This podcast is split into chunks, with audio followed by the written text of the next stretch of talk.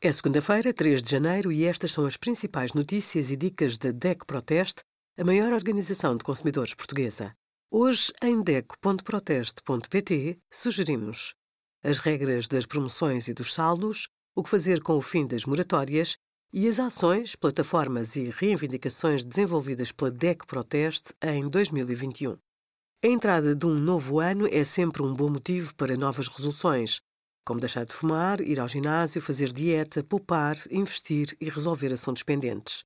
Seja já no início ou a meio do ano, qualquer altura é boa para mudar. Comece por organizar o tempo com uma lista de tarefas e lembretes na agenda ou no telemóvel. Combata o stress e procure manter uma vida equilibrada com alimentação saudável e atividades de lazer. Na área das finanças pessoais, Ano Novo pode significar vida nova.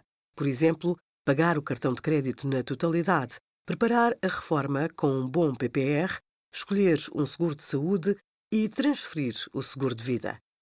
Caso tenha dinheiro de parte, pode amortizar a dívida do crédito à habitação ou investir o que poupou durante a pandemia. É desta que vai conseguir concretizar as suas resoluções de ano novo?